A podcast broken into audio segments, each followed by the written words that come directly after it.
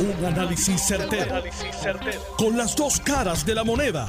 Donde los que saben no tienen miedo a venir. tienen miedo a venir. Esto es el podcast de Análisis 630 con Enrique Quique Cruz.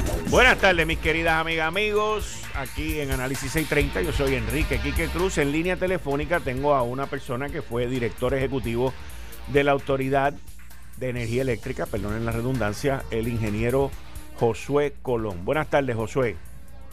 Buenas tardes, Quique, para usted y toda la audiencia de su programa. Josué, ¿cuántos años tú trabajaste en la Autoridad de Energía Eléctrica? Eh, un poquito más de 25 años, Quique. Gracias a Dios. ¿Y fuiste, eh, fuiste, bueno, yo le llamo gerente de planta, pero puede ser director de planta, este, fuiste subdirector, fuiste director, explícame esas áreas a cargo de plantas y todo ese tipo de cosas? Es que sí, yo, yo comencé en la autoridad como ingeniero de FIL, yo trabajé como ingeniero de, supervisor del área de mantenimiento, también trabajé en el área de ingeniería como ingeniero de diseño y, y trabajé pues supervisando el mantenimiento y la operación en el área de las centrales, mayormente en el área de turbinas, calderas, auxiliares y ese tipo de cosas, y tuve muchísimos años. También estuve en, los talleres que tiene la autoridad para reparar turbinas y calderas y equipos auxiliares mecánicos en el norte y sur. Y pues por ahí, pues, posteriormente, como tú dices, pues fui jefe de planta, este, fui director de sistema eléctrico, director de generación, de transmisión, de ingeniería y director ejecutivo como tal. Más o menos. Pues. Y, por ahí. y cuando uno es un gerente de planta o subdirector y todo este tipo de cosas, ¿cuán importante es que tú cumplas con las regulaciones estatales y federales en tu área de trabajo? Eh, eh, bueno, imagínate, aquí que no es, no es cuán importante es, es que es de las cosas principales que tú tienes que cumplir. Porque todas las plantas tienen unos permisos federales que autorizan la operación de las mismas y tienen que estar conformes al título 5, que es ¿verdad? como comúnmente se llama el, permiso de operación, y también tienen que estar conformes a la ley de agua limpia de Estados Unidos y también al, al, de aire y todo este tipo de regulación federal que controlan tanto las emisiones a la atmósfera como las descargas a los cuerpos de agua. Y para eso, en todas, una, en todas y cada una de esas áreas hay un permiso federal que está unido también a agencias estatales que trabajan en conjunto. Y sin eso no puedes operar. Sin eso se supone que no operen y si operan están a riesgo de que los multen. No, no, y la autoridad ha pasado por eso porque eso, tengo que mencionar. Exacto, dime.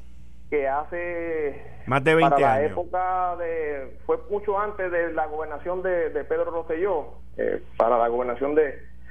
Eh, el ex gobernador eh, Rafael Hernández Colón. Exacto, Rafael Hernández Colón. Para esa época, pues hubo unos arrestos de las unidades de, la Autoridad de Energía Eléctrica por incumplimiento a las emisiones atmosféricas y también por el manejo del asbesto, que era el, aislante que se utilizaba en, en, los equipos en las centrales en aquellos entonces. Y la EPA eh, fue al Departamento de Justicia Federal y el Departamento de Justicia Federal fue contra la Autoridad de Energía Eléctrica y el gobierno de Puerto Rico y arrestaron unidades y plantas completas, las unidades, y de ahí surgió un acuerdo federal para que la autoridad entrara en cumplimiento y realizara mejoras eh, a todos sus sistemas y equipos para, para que cumplieran con las leyes eh, ambientales, ¿verdad? Y, y de emisiones de la época. Y esa parte, cuando entró eso en función, es cuando ya entra el gobierno de Pedro Rosselló a Puerto Rico y le tocó a ese gobierno eh, realizar todas las mejoras que en aquel entonces fueron de sobre mil millones de dólares para eh, poner todas las centrales en eh, con su mantenimiento al día, tanto operacional como ambiental, y también entrar en cumplimiento con toda la sentencia federal que se dictó en aquellos años. Y eso, eso fue un acuerdo federal que duró más de 20 años. Y dentro, este, de, y dentro de ese acuerdo fue también que se le exigió a una situación que todavía hoy existe de que tenían que usar eh, un, un combustible con menos azufre. Sí, correcto. Esas fueron una de las condiciones eh, acordadas con el Departamento de Justicia y se bajó el contenido de azufre en el combustible que la autoridad usaba para esas décadas, que era sobre 2.5%, se bajó a 1.5% y luego a, a 1%. Y eso fue por violaciones que, que hizo la Autoridad de Energía Eléctrica aquí en Puerto Rico.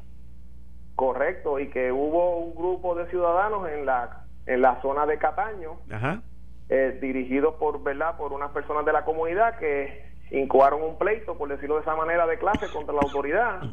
Y, y, a, y a raíz de todo eso, eh, eh, se llevaron a cabo todas estas cosas que te acabo de explicar, que conllevaron un acuerdo federal y que entre las penalidades y demás había multas y la posibilidad de meter funcionarios de la autoridad presos si no cumplían con las disposiciones ambientales que se acordaron. Y entonces, ¿cómo? eso hubo que ir al Tribunal Federal. Y no y, y, te lo menciono porque al, al juez que vio el caso y a los fiscales que hubo en ese momento, no les importó que todas esas violaciones hubiesen ocurrido con otros funcionarios.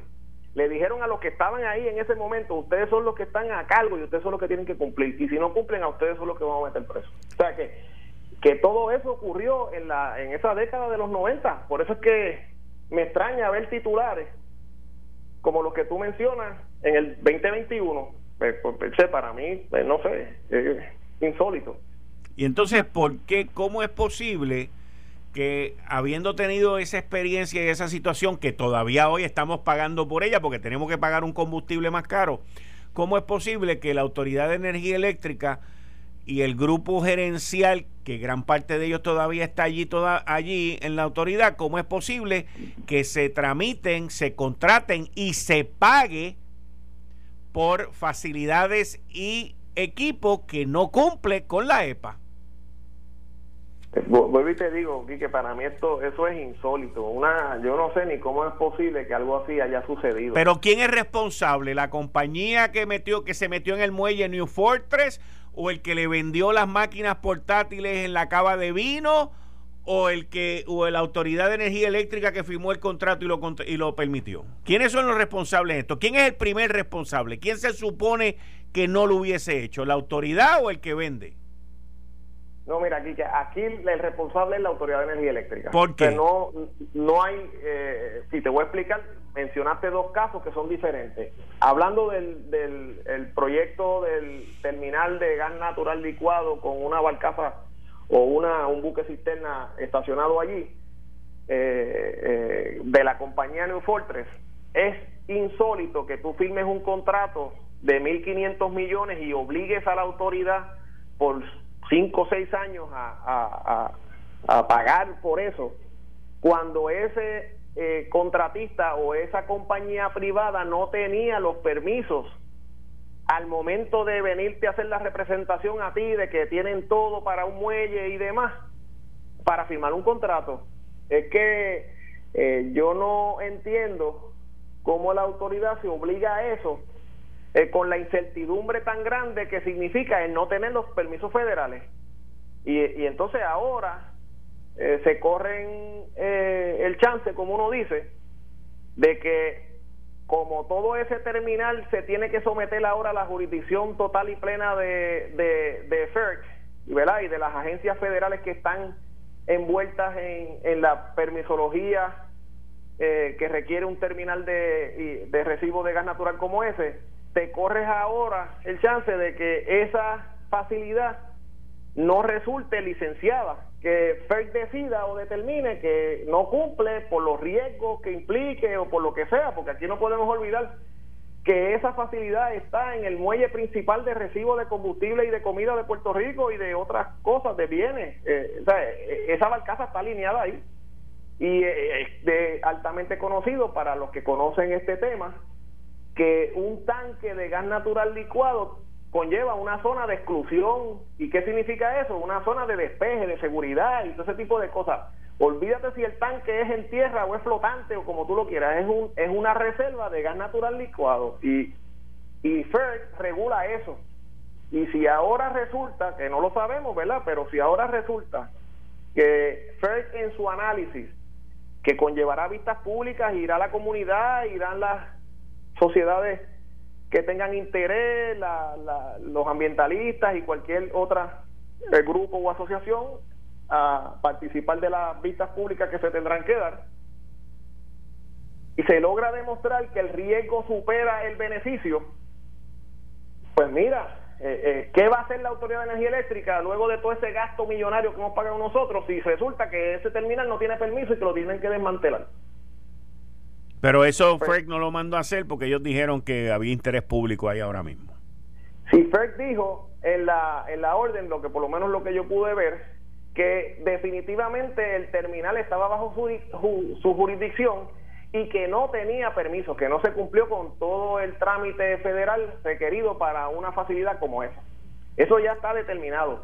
Y además ordenó que en, 180 días o unos días específicos, el, el, el contratista tiene que someterse al, al, a, a la jurisdicción plena de FERC para iniciar el proceso que se debió iniciar antes de que el terminal eh, se construyera y también mucho antes de que nadie firmara un contrato con esa compañía.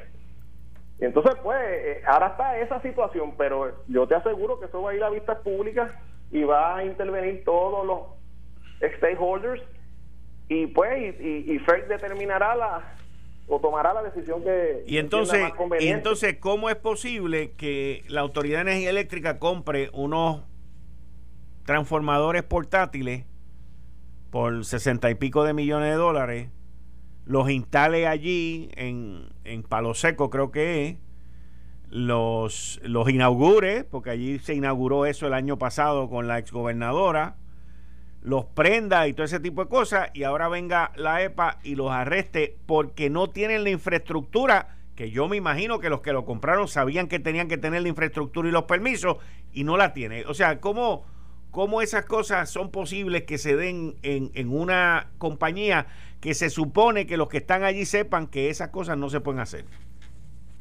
Y que vuelvo y te digo, es que es, que es insólito. O sea, aquí la autoridad realiza un proceso de, de subasta, ¿verdad? O de competencia y lo gana una compañía y suple tres turbinas de combustión del fabricante Pratt Whitney, que by the way es uno de los mejores fabricantes de turbinas, si no el mejor, o sea, eh, eh, están a, nivel eh, de clase mundial. No hay duda de que esas turbinas o esa marca fabrica turbinas de alta calidad y que son de alta eficiencia a nivel mundial. Dicho eso, te digo que cuando tú adquieres un equipo como ese, el fabricante te dice todo lo que tú necesitas tener para poder operar esa unidad conforme a las leyes federales porque eso no es a lo loco que tú montas una planta eléctrica ni, ni aquí ni en ningún lado en Estados Unidos. Pues yo, ¿cómo eso ocurre? De que se haga una subasta pública, se adquieran y se gasten 70, 60 millones, los millones que hayan sido en esa compra más, todos los millones que se gastaron en Palo Seco para poder acondicionar el área donde se iban a instalar y todo ese tipo de cosas, y que ahora resulte que esas unidades no tienen los permisos de operación, que están en violación de la ley de aire limpio y que no cumplen con las emisiones y los NOx que tienen por, por, por disposición federal eh, permitida y que encima de eso no se construyó la infraestructura de agua demineralizada que es necesaria para inyectarle a esas turbinas junto con el combustible en el punto de la de la combustión para poder bajar esos NOx pues yo no te puedo, yo, eso es insólito que ocurra en el 2021, porque eso se sabe, eso, eso es algo que los funcionarios que están ahí lo conocen. Y máxime que el director ejecutivo actual sale del área eh, eh, ambiental y de planificación, que era el área responsable de hacer eso. Pero eso para mí es insólito, yo no, no, no hay forma de explicarlo. ¿Y qué, Yo me imagino, ¿y qué implicaciones? ¿qué implicaciones? la pata siempre tiene la manera de explicarlo, tratarlo, pero yo te digo que no tiene explicación. ¿Qué, qué implicaciones tiene eso? Igual que cuando la Autoridad de Energía Eléctrica hace 20 años violó eh, las leyes ambientales y todavía estamos pagando por tener que comprar un combustible bien bajo en azufre. ¿qué implicaciones puede tener el, el arresto de esas tres unidades móviles, no solamente en el área ambiental con la EPA, pero en el área de la fragilidad que pueda tener el sistema eléctrico, porque a nosotros se nos vendió que con esas tres unidades móviles iban a darle mayor estabilidad en caso de que el sistema estuviese frágil de camino a la temporada de huracanes que comienza en 100 días. Pues que mira, eh, esas turbinas que están ahí, que ahora mismo están arrestadas, lo que eso significa es que no se pueden utilizar, que aunque ocurra una emergencia en Puerto Rico, nadie puede ir allí a la consola y prenderla, porque están desconectadas del sistema eléctrico, porque así se ordenó. Eso está desconectado, los interruptores que conectan esos generadores a, la, a la, red. Y que eh, implica de manera inmediata que la generación eh, que esas turbinas pudieran ofrecer al sistema eléctrico en caso de contingencia no está disponible. Y estamos hablando de, entiendo yo que tienen que ser sobre 60, 70 megavatios que hay ahí. Y, y esos 70, 70 megavatios, que esas turbinas son capaces de ponerlos en servicio en minutos, en un caso de alguna emergencia o contingencia, no van a estar. Ese es el primer, el primer contratiempo inmediato que ocurre por una orden como esa de arresto de esas turbinas.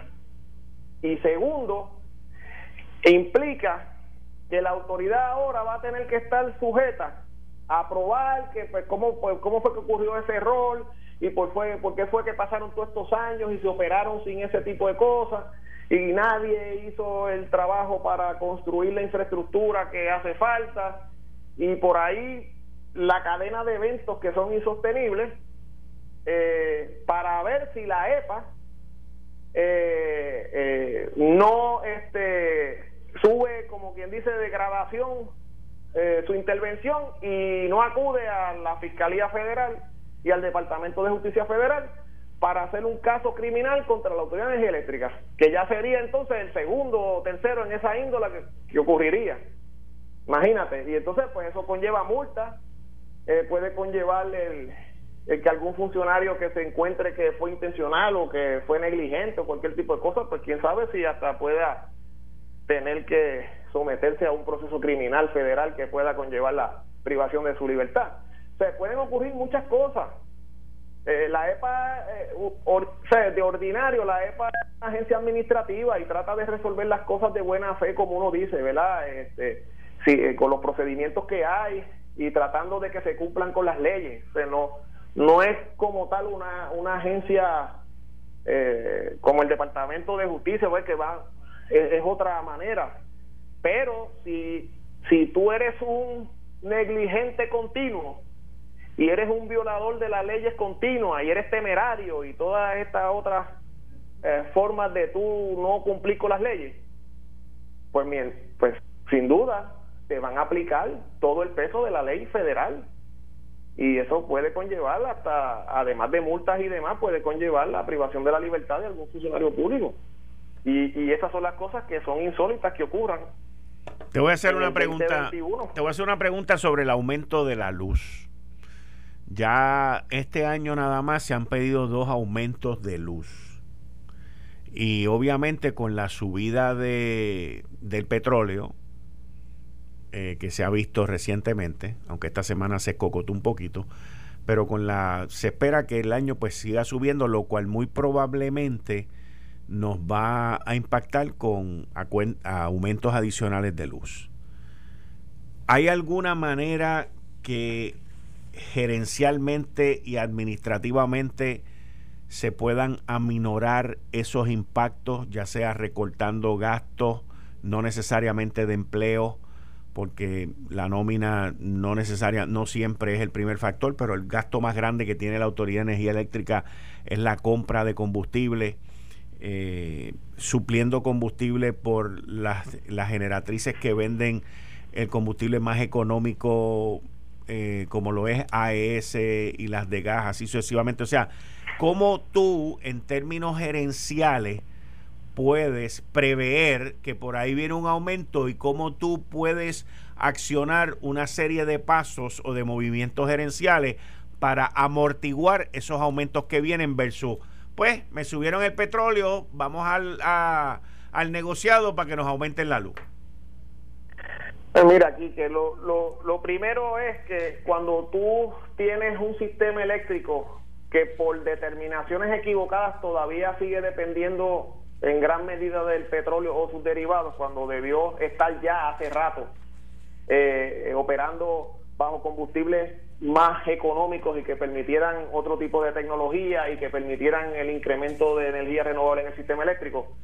Eh, eh, y no se ha hecho, pues en el escenario actual que tenemos, una manera de tú poder prevenir que el impacto sea tan grande, pero eso no lo puedes hacer cuando te dicen que el petróleo va a subir, eso, eso es un proceso que tú tienes que ir llevando día a día. ¿Y cuál es ese proceso? Las unidades de generación de energía eléctrica son como los carros. Si tú no les das mantenimiento, pues en vez de darte 30 millas por galón, pues te van a dar 15. Pues, y eso lo vas a sentir en el bolsillo porque vas a tener que ir más veces al garaje a llenar el tanque. Pues las unidades no son diferentes. Las unidades necesitan mantenimiento para que el rendimiento que dan por cada barril de combustible sea mayor. ¿Qué significa? Que yo pueda producir más kilovatios hora o más megavatios hora por cada eh, eh, barril, por decirlo así, de combustible que se le inyecte a esa caldera. Y en el caso de la Autoridad de Energía Eléctrica, la manera en que eso se hace es asegurándote que el heat rate o el rendimiento térmico de las unidades generatrices sea el óptimo y para eso tú tienes que darle mantenimiento, limpiar el, la ruta de, combustión de la unidad, que eso incluye los conductos, los, los canastos, como le llamamos en el campo de los precalentadores de aire y otra serie de componentes en el paso de gases que tienen que estar libres de obstrucciones para que la eficiencia de esa unidad sea óptima. Pero la información que hay es que hasta eso se ha dejado perder. O sea, que el, el sistema eléctrico y las unidades eh, cayeron en, condiciones deplorables porque no se le dio el mantenimiento y el rey de las unidades eh, se elevó. Y en el caso de las unidades mientras el rey sea más alto más ineficiente es la unidad. El rey tiene que ser bajito. Y en el caso del sistema eléctrico de Puerto Rico por, por la manera en la que está construido pues el, el, el rey va a rondar los 10 mil y pico, eh, y en el mejor de los casos nueve mil y pico en el sistema integrado de generación. Si tú te vas por encima de eso, eh, pues obviamente el rendimiento que vas a tener del combustible que compras, que ya es caro, pues va a ser, eh, no va a ser óptimo y vas a tener que gastar más petróleo y si compras más petróleo, pues lo va a sufrir el cliente en su bolsillo, en la factura, pues con mayor impacto. Pero pues, uno, uno puede explicar todo eso, Quique, pero si la gente piensa que tú dirigir una empresa como esa es simplemente ponerte una corbata y un gabán y irte a pasear por la Ponce de León, pues mi hermano, las cosas no van a cambiar aquí en Puerto Rico. Muchas gracias, ingeniero Josué Colón. Muchas gracias. ¿Cómo no? A la Bien. Eh, estás escuchando el podcast de Noti1. Análisis 630 con Enrique Quique Cruz. 5 y 32 de la tarde de hoy, Jueves 25 de marzo del 2021. Tú estás escuchando Análisis 630. Yo soy Enrique Quique Cruz. Y estoy aquí de lunes a viernes de 5 a 7. Hoy a Tirano Cordero Vadillo está excusado. Regresa la semana que viene, pero conmigo está el licenciado John Mott, que está conmigo los martes. Y Buenas tardes, John. Bienvenido de vuelta aquí en Análisis 630. gracias por tenerme. Bueno, John, ¿qué ha estado pasando en los casos, en las cortes y en todos esos revoluciones? Pues mira, hoy salió que este, la cooperativa, no se menciona el nombre, pero se llama la cooperativa de ahorro y crédito Las Piedras, demandó a varias personas, incluyendo eh, Mayagüez Economic Development, MEDI, que, que está en el indictment, por cierto, demandó también al municipio de Mayagüez y pide la ejecución del el Palacio de Deportes de Mayagüez. También hoy compareció por primera vez en su a una estación allá en el oeste, retransmitida a una estación aquí en Puerto Rico, el alcalde de Mayagüez. Y yo tuve la oportunidad de escucharlo. ¿Tú escuchaste la entrevista? Yo escuché la entrevista y es una sarta de disparate. ¿Por qué? Ok, primero que todo, él te dice, es que nos indicaron que esto era una, eh, una eh, transacción garantizada. Una transacción garantizada es que tiene un eh, colateral. Si no, te, si no te dan lo que tú quieres, tú consigues una, una sentencia y ejecutas ese colateral. ¿Dónde está el colateral? Aquí no hubo colateral. Le dijeron probablemente, no te preocupes, esto está garantizado. ¿Garantizado por qué? ¿Quién sabe? Segundo, él dice que bajo a base de las opiniones legales y opiniones financieras, él hizo el trabajo, él hizo el, negocio. Bueno, yo quisiera saber quién fue. A lo mejor fue Rizarri, que era un, un juez conocido y muy respetado en el ámbito criminal. que ¿Qué raíz ya sabría él de transacciones garantizadas eh, de este tipo? ¿Y quién fue el que hizo la, la, opinión eh, financiera? Él no dijo.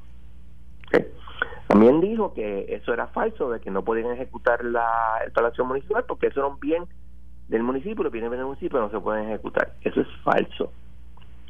Los bienes de dominio y uso público, que son pocos, por ejemplo, en el caso del gobierno, las playas son de dominio y uso público.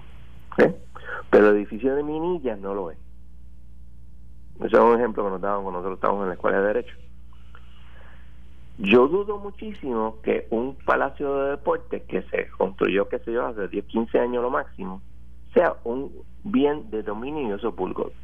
Más aún, él dice que ese bien de dominio y uso público se transfirió a Meri, que es una corporación con fines de lucro. Ahora, no yo puedes transferir algo yo te pregunto, si no es tuyo. Te pregunto sobre esa demanda.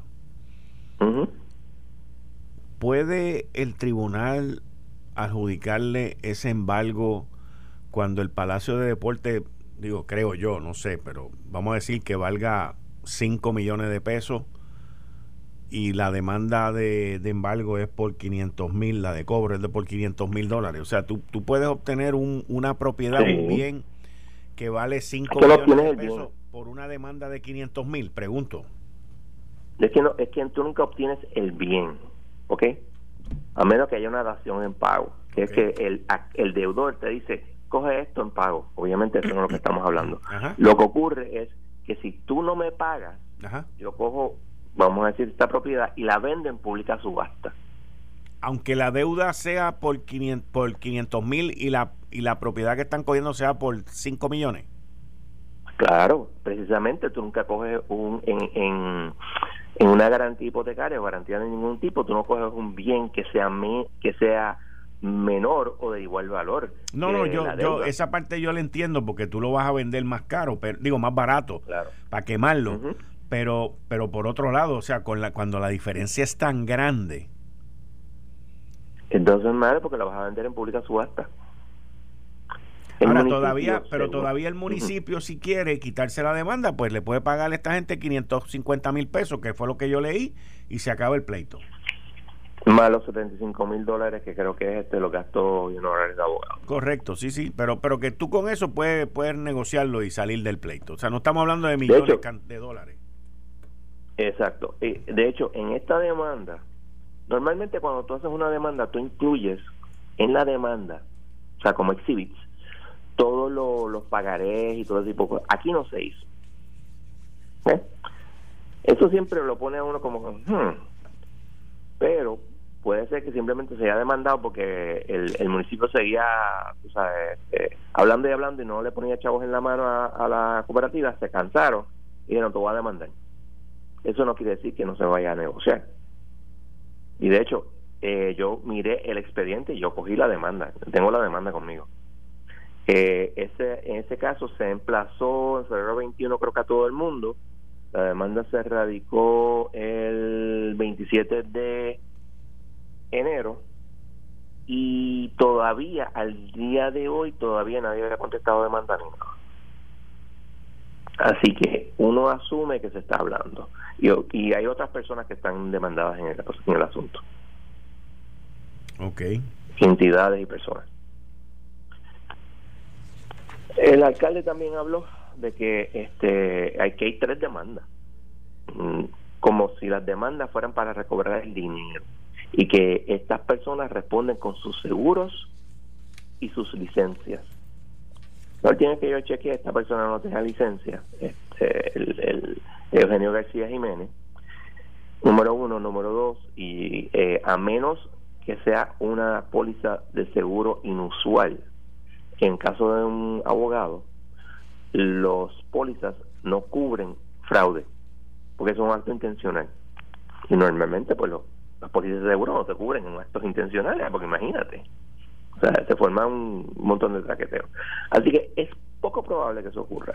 Tercero, la demanda del SEC, aunque es para recobrar el dinero, no necesariamente se le va a dar al municipio, no necesariamente se le va a dar todo.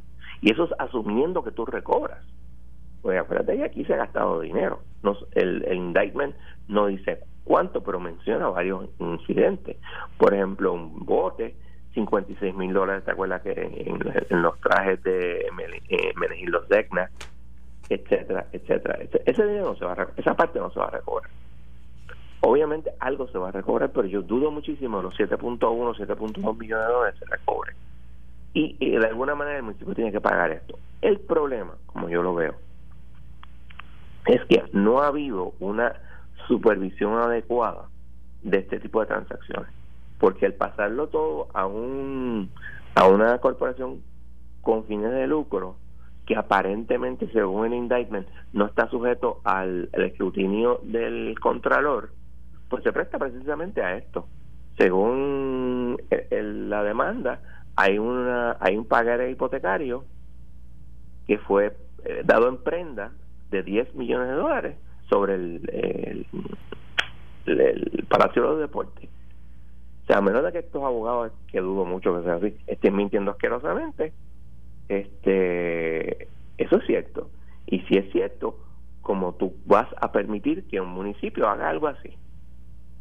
Porque ese, eh, según el mismo alcalde, el Palacio de Deportes se pasó a MEDI, que es una corporación aparte, no es del municipio. O sea, no, eh, MEDI es del municipio, pero el bien pasa a una corporación que no es el municipio. Pero él también. Otra razón por la cual. Pero en la entrevista esa que tú mencionaste, él dice, y cito: La constitución prohíbe enajenar bienes y propiedad pública. El código civil. Bienes de uso público. Bienes de uso público. Ok. Y eso tiene toda la razón. Por ejemplo, tú no puedes vender las playas pero ¿te acuerdas de Yulín cuando vendió el el, el, el, estacionamiento de, Doña Fela, El parking de Doña Fela. Eh, eso es un bien que es no es de bien, no es un bien de dominio y uso público. Es un bien del municipio que puede enajenar. Y eso fue lo que pasó. O sea, él está soñando con palitos preñados o no le han explicado porque hay que ser justos con él. Él no es abogado estas distinciones que te hago te las hacen desde el principio. Pero él dice, en el primer año. él dice, esa acción, o sea, la acción de haber puesto como garantía esa propiedad, el palacio, él dice, y cito en esta entrevista que sale aquí en Endy, esa acción no es del municipio, es de las mismas personas, entre comillas, dice los acusados, que utilizando facultades no autorizadas por la Junta de Medi, hicieron esas representaciones a la cooperativa. Vamos a ser justos. Eso es posible. Pero volvemos otra vez al punto original. Hay un pagaré hipotecario. ¿Cómo estas entidades se apropiaron de ese pagaré hipotecario? Pagaré hipotecario es un documento. Tú, tú lo has visto. ¿Y cómo ellos tenían ese documento que en realidad, normalmente cuando tú haces ese tipo de cosas, el dueño de la propiedad que tiene ese documento. ¿Y quién es el dueño de la propiedad? Alegadamente, según el alcalde, Medi, porque se lo traspasaron a Medi. ¿Cómo llegó de Medi a estas entidades? Y entonces tiene otro problema. La cooperativa de ahorro y crédito tiene que haber visto, ok, tienes esto, pero ¿cómo tú lo tienes? Tienes que haber preguntado pero no necesariamente. De la misma manera que yo puedo pensar que puede que haber habido negligencia de parte del municipio, también puede haber habido negligencia en emitir esta, eh, este dinero, esta, estos créditos, por la cooperativa de ahorro y crédito. Pero mm, al no ver la contestación a la demanda, pues, porque no está, pues no sabemos. Hmm. Al final y al cabo, el municipio va a tener que asumir la deuda. O sea, la deuda es de ellos. Ah. no importa. la deuda, bueno, si tú miras todo esto, en realidad es como que ellos están garantizando lo que todo esto, pero todos estos traqueteos, todos estos asuntos extraños, tuvieron que haber sido supervisados eh, de cerca, porque ¿quién es MEDI? ¿Quién es la junta de directores de MEDI? El alcalde, el jefe de, ¿cómo se llama esto? El jefe de finanzas y tres empleados municipales, porque lo dice el indictment. Y los federales no estar mintiendo una cosa tan sencilla como esa. Así que, si esto cayó en manos y no, y no esto se traqueteó, lo cual es muy factible de parte de todos los otros demandados, ¿por qué no se dio cuenta? ¿Por qué no se llevó a cabo? Aquí hay, mira, aquí tiene que haber una investigación no solamente de las acciones del municipio, sino de si esto es algo que los municipios deben hacer. ¿Por qué los municipios tienen que tener una corporación con fines de lucro? Para hacer este tipo de, vamos a decir, transacciones para ganar chavo. Los municipios no están para ganar chavo, ellos están para dar servicio. Ah, él dice, no, no, lo que pasa es que me dieron chavo, pero no me daban suficiente dinero. Y eso es cierto. Pero eso no quiere decir que tú vas a usar ese dinero para hacer un negocio, para sacar más, más dinero porque esa no es la función del municipio, no es la función del gobierno. El gobierno es dar servicio. Okay. que, yo no sé. Aquí, o sea, esto todo se tiene que revisar y es cierto que la ley de, de, de municipios autónomos permite eso, pero ¿es eso una buena gobernanza? Yo no creo. Especialmente cuando tú ves esto, porque no solamente es el indictment, donde tú tienes 20.000 preguntas, sino que tienes una demanda aquí que tiene que ver con los mismos asuntos. Ah, y por cierto, no está este el ¿cómo es que se llama? El Eugenio García Jiménez no está en la demanda, aunque según la noticia del Nuevo Día, él fue el que recomendó este tipo de negocio. Cabe preguntarse si este señor estaba envuelto con todos estos otros demandados aquí en el mismo tipo de, fraude que hizo con los 8 millones, con 9 millones, 9 millones. Y es una pregunta que tiene que hacerse el gobierno de Puerto Rico, el Departamento de Justicia. que tú sabes que ha brillado por su ausencia en todo este asunto. ¿Lo confirmaron hoy al secretario? Chévere, no tengo ningún problema. Pero tú sabes, este, tú tienes un indictment federal. Tiene que haber habido 20 eh, delitos que no necesariamente ha ido por jeopardy, que estas personas cometieron y otras posibles personas cometieron, como por ejemplo, el, el eh, por ejemplo, tienes al administrador de MEDI. Esa persona, obviamente fue negligente o en, el cumplimiento del deber, por no decir que hay otro delito que es la intención de, de defraudar. Esos un delito diferente al que está eh, tipificado por los federales. Sí. Tiene unos elementos diferentes. Y tú tienes que investigar todo eso porque tú no lo puedes dejar así. Porque los federales, o sea, si el, si el municipio, por ejemplo, si el alcalde fue negligente en el cumplimiento del deber, eso los federales no lo van a encauzar, porque eso no es un delito federal, pero es un delito estatal. Y si es más de 10 mil dólares lo que se pierde, es un felony. Creo que son tres años. Y aquí estamos hablando de 8 millones, 9 millones, perdóname. Bueno, 7.2 en realidad, porque se devolvió parte del dinero. Sí. Así que ahí el Departamento de Justicia tiene, debe investigar. Yo no estoy diciendo que va a acusar, yo estoy diciendo que debe investigar. Está está un poco complicado. Oye, tengo aquí una, una noticia en otro tema que quiero compartir contigo y quiero tu análisis, porque hemos pasado un año eh, muy difícil. Estoy refiriéndome desde el lockdown de marzo 14, 15 del año pasado hasta ahora. Han sido momentos bien difíciles, han sido momentos donde se ha pagado a sobreprecio. Yo recuerdo las mascarillas a 10 dólares por mascarilla y hoy se están vendiendo por ahí a menos de un peso. Y entonces, un amigo que tengo en Panorama 24 me envía, que ya está activo, by the way, tú estabas preguntando por él. Sí, lo vi, lo vi. Sí, ya hablé con él, estaba me, envía, unas situaciones personales. Pues me envía esta información que, que tengo conocimiento, ¿eh? pero me envía algo un poquito más detallado, que el presidente del Centro Unido de Detallistas, Jesús, Jesús E. Vázquez Rivera, calificó como abusivo las intervenciones que, está realizando, que está realizando el Departamento de Asuntos del Consumidor DACO a diferentes comercios, en especial supermercados y negocios pequeños, para verificar que no se aumente el costo de los productos en las góndolas, cuando se sabe que ha habido un aumento en la carga marítima y en otros renglones de la industria de alimentos y de manera arbitraria. También esto ha ocurrido con mascarillas y con otras, otras, otros productos. Nosotros, dice el del, el del Centro Unido de Detallistas, y cito, nosotros estamos de acuerdo que hay intervenciones. Lo que no estamos de acuerdo son las injusticias que esta gente están trayendo a los comercios. Hay varios comerciantes quejándose que DACO llega a sus tiendas, interviene, pide facturas de hace un año para verificar costos y todos sabemos que toda la mercancía ha subido dijo que el Centro Unido de Detallistas ha denunciado todos los aumentos que ha habido en los pasados meses.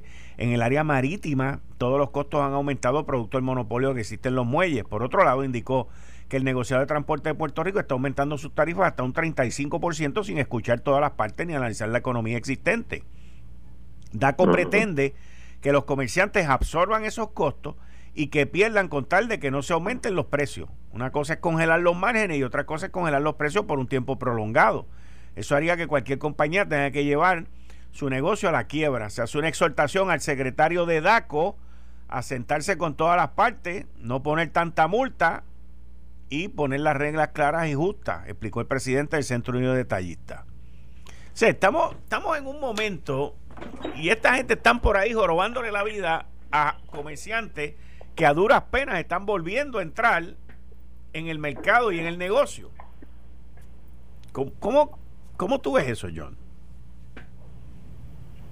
Yo lo miro bien, o sea, el gobierno de Puerto Rico, en su origen, que en, su origen es el Partido Popular, bueno o malo, you take your pick, es un gobierno socialista, porque se juntaron Luis Muñoz Marín y se juntó Rexford Guy Tocqueville, el más pinco de todos los miembros del Brain Trust de Franklin Delano Roosevelt en los tiempos que el, el presidente era un casi socialista. ¿Okay?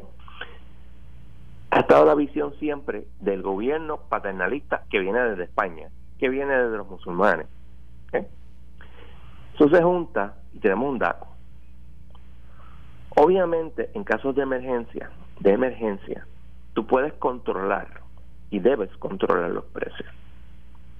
En casos que no son de emergencia, no se debe controlar los precios. DACO todavía, y se lo permitió el, Tribunal Supremo Federal, controla la gasolina, pero no controla cuando los que importan la gasolina, los que traen la gasolina a Puerto Rico, la que la venden a Puerto Rico, ponen el precio que les da la gana. Eso no lo pueden hacer. Pues. Cuando tú pones una agencia a controlar cosas como esta, tú, tú no eh, tú estás poniéndole controles a la economía. Y usualmente el gobierno lo hace mal. Y ya lo estás viendo ahí.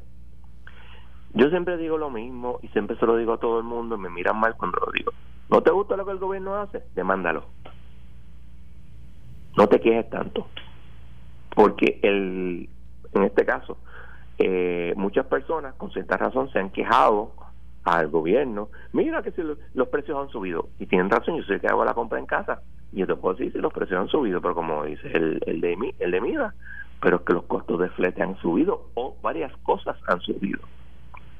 El, el, si a ti te lo vende el de que viene de, de donde sea, de Walla Walla, Washington, a un precio más alto, tú le pasas ese alto precio al cliente. Eso es lo que siempre se ha hecho. Eh, y pretender que no se haga es no entender la fuerza del mercado, pero como Puerto Rico es la fuerza mayor del gobierno, pues parte del problema. Está difícil, oíste. John Mott, muchas gracias. Hablamos el martes que viene. Hablamos el martes. Cuídate. Bye. Ahí ustedes escucharon al licenciado John Mott, que está conmigo los martes a las 5 y 30. Esto fue el, podcast de Notiuno. Análisis 630 con Enrique Quique Cruz. Dale play a tu podcast favorito a través de Apple Podcasts, Spotify, Google Podcasts, Stitcher y notiuno.com.